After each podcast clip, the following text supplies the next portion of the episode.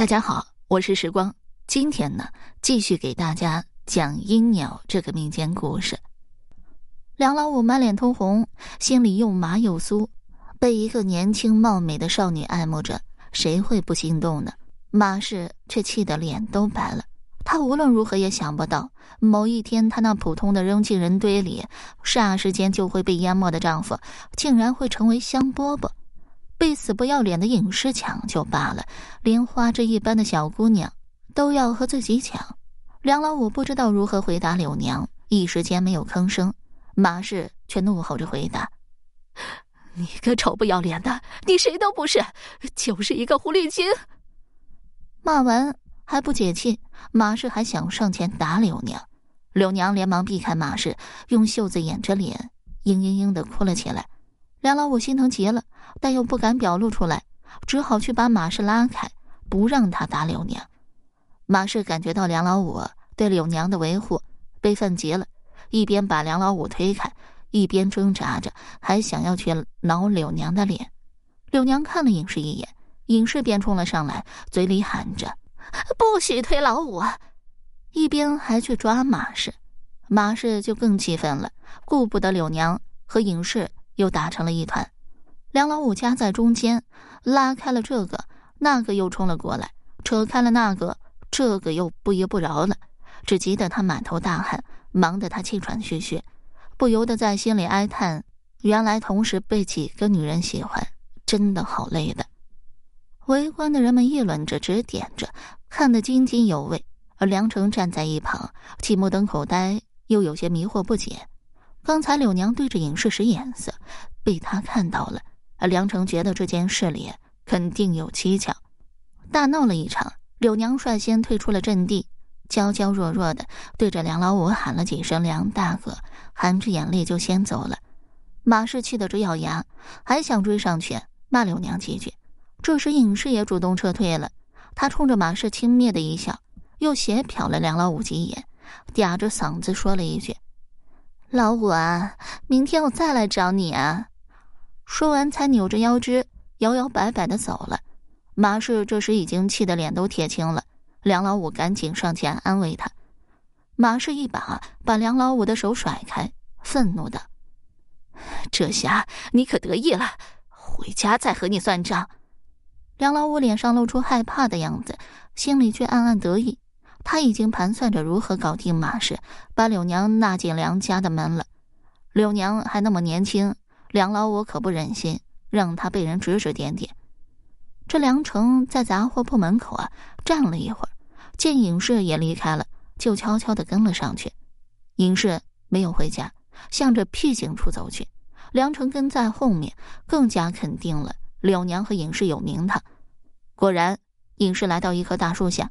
四处的看了看，然后拍了几下手掌，柳娘就从树后走了出来。梁成一直小心翼翼的跟着影视，见影视一停下，立即躲了起来，屏声静气听影视和柳娘说什么。柳娘见了影视，夸赞道：“刚才你表演的不错嘛。”影视笑了几声道：“要不是柳娘你给我治病啊，我早就去见阎王爷了。”柳娘吩咐的事啊，当然要尽心尽力的去办。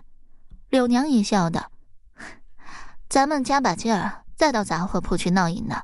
梁老五和马氏肯定会生嫌隙的。瞅准时机，我再和梁老五撒撒娇，逼他把马氏给休了。那时候我再离开，让梁家啥也捞不着。”听到这里，梁成总算是明白了，这个柳娘和自己家有仇，在想方设法的。拆散自己的爹和娘，他怒气冲冲的走了出来，大声的问柳娘：“我们梁家到底哪里得罪你了？你要这样处心积虑的拆散我爹和我娘？”梁成一出来，尹氏吓了一跳，有些不好意思的看着梁成，又有些疑惑的看着柳娘。他也不明白柳娘为何要对付梁家。见了梁成，柳娘可没有一丁点儿做了亏心事被抓包的窘迫。他冷笑着，让尹氏先走，说要和梁成单独谈谈。尹氏离开后，柳娘沉默了一会儿，问梁成道：“你知道这世界上有一种悲惨的鸟，叫鹰鸟吗？”梁成惊讶道：“从来没有听说过。柳娘悲伤的说道：“鸟和人一样，也会投胎转世的，但是有一种鸟不能，那就是自杀的鸟。鸟自杀以后，只能成为阴鸟，永远在黑暗的阴曹地府里飞翔。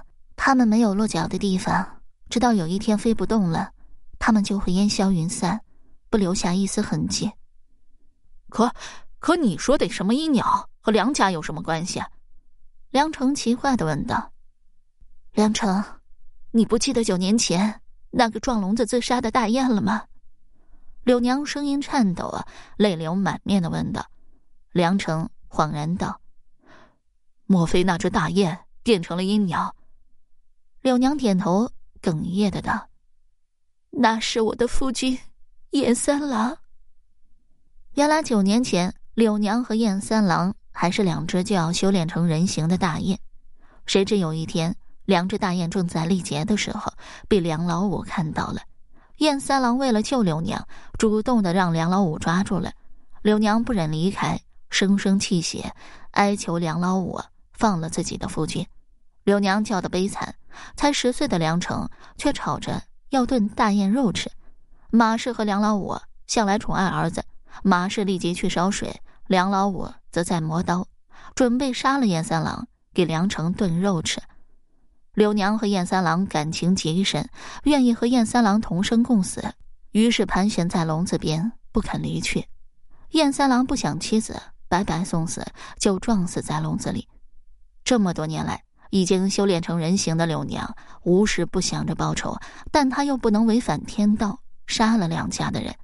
那天，柳娘看到尹氏因患了花柳病痛苦不堪，便找来灵药治好了尹氏。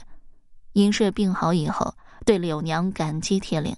柳娘灵机一动，不能杀了梁家人，但是可以拆散梁家，让梁家的日子过得鸡飞狗跳的，也能让自己出口气。于是，柳娘让尹氏去找梁老五的麻烦。后来见并不奏效，梁老五对尹氏避之不及，柳娘这才决定自己亲自出马。故意先结识梁成，再去勾引梁老五，想让父子俩反目成仇。梁成听了柳娘的诉说，半天没有吭声。等他回过神来，想给柳娘说一声对不起时，柳娘已经不见了。从此，梁成再也没有见过柳娘。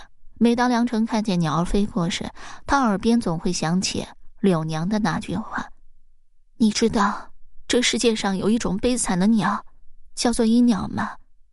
这时，一种深深的愧疚感就会涌上他的心头，让他久久不能释怀。好了，这个民间故事我就讲完了。如果你对其他民间故事感兴趣的话，点个关注，来个赞，我接下来还会为你讲更多、更加精彩的民间故事。